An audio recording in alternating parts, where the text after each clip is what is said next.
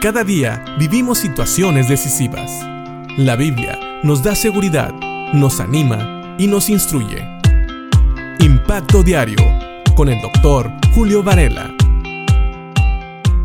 Hemos estado viendo en la carta de Santiago, en la epístola de Santiago, en el capítulo 1, en los versículos 12 en adelante, cómo no podemos culpar a Dios por las tentaciones en las que caemos, y que más bien Dios siempre recompensa a aquellos que resisten la tentación con la corona de vida que ha prometido Dios a los que le aman. Ahora, esta es una recompensa que el creyente que soporte la tentación va a recibir en el futuro. Y también dijimos que nunca, nunca podemos culpar a Dios cuando caemos en una tentación. Nunca podemos culpar a Dios porque somos tentados.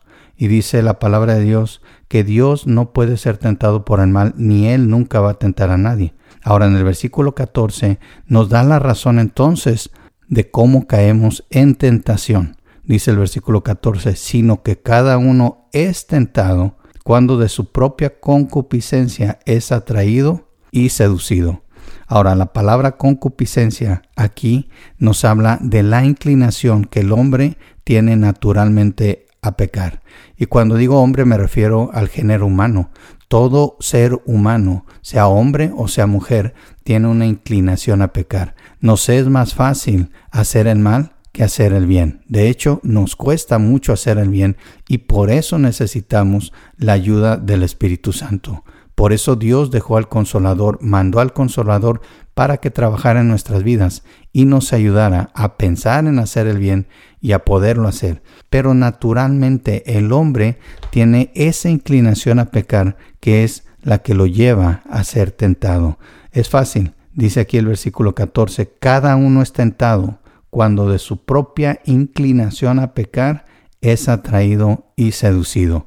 Imagínate, es como cuando un niño que le gustan mucho los dulces entra a una dulcería. No haya para dónde correr o qué agarrar o qué comer. Así es el hombre con el pecado. Naturalmente al hombre le gusta pecar, al ser humano le gusta pecar, es atraído, es como un niño en dulcería, como dije, o como los diamantes cuando brillan y nos llaman la atención. Así es el pecado para el ser humano. Y aunque no lo queramos reconocer, así es el pecado para nosotros. Es atractivo, nos seduce, nos atrae. Y es lo que dice la palabra. Nunca culpes a Dios por caer en una tentación, porque realmente tú caes en una tentación cuando dentro de ti tu propia inclinación a pecar te atrae. Y no solamente eso, se usa aquí la palabra seducir, te seduce, te convence, te hace creer que es, es, bueno, que es bonito, que lo vas a disfrutar, que no va a haber consecuencias. Esas fueron las mentiras que Satanás le vendió a Eva en el huerto del Edén.